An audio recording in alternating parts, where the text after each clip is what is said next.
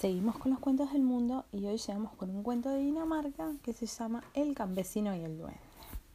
Esta es la versión de Caroline Sherwin Bailey. Eras una vez un astuto campesino que era dueño de una pequeña granja.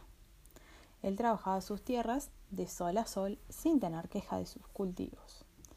Pero un día las cosas comenzaron a marchar muy mal. La leche se agrió y las malas hierbas invadieron su cosecha.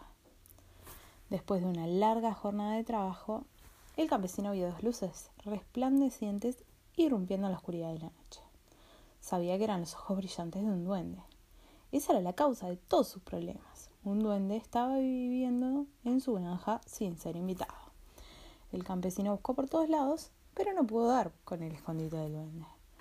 Un día el campesino se dirigió a una pequeña colina que se encontraba despoblada mientras removía la tierra con su asadón y escuchó una voz que decía Mira lo que has hecho, estás destrozando mi techo. Yo vivo aquí debajo de esta colina.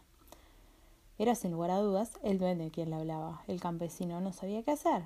Esta era su colina. Entonces hizo un plan y llamó al duende. Lamento haberte molestado, dijo el campesino, pero está bien dejar esta, esta colina sin cultivar.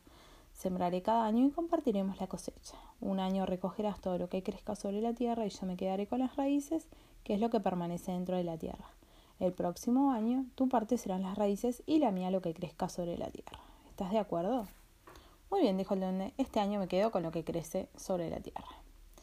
El campesino se rió para sus adentros, porque él estaba sembrando papas. Cuando éstas crecieron, el duendecillo vio como su pequeño vino con un pequeño cuchillo para cortar las amarillentas hojas de las papas. Él no sabía que las papas crecían bajo tierra y estaba contento con su parte de la cosecha.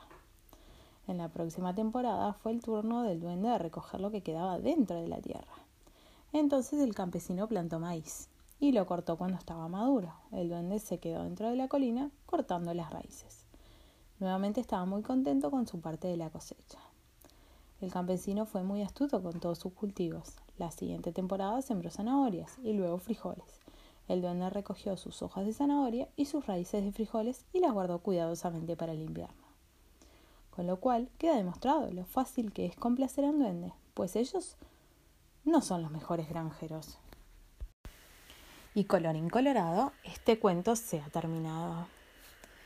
Espero que duerman bien y que sueñen con los angelitos. Hasta mañana.